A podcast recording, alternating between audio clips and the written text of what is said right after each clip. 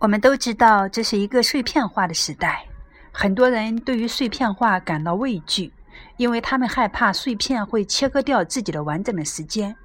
其实呢，既然这个时代的特性是这样，我们就不如去拥抱碎片化。比如说，一分钟的时间，你能够找到多少种不同的用途呢？有些人一想就是刷微博、刷微信，因为他们不知道一分钟还能用来做什么。那么用途就比较单一。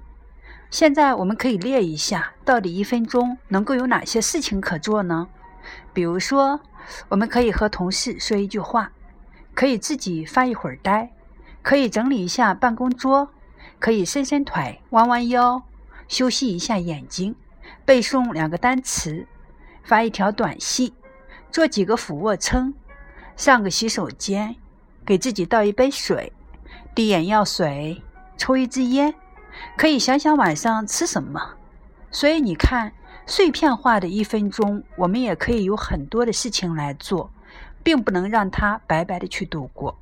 那么这些技能呢，我都是从秋叶老师的《和秋叶一起学职场技能》这一门课里面学到的。现在我就分享给大家。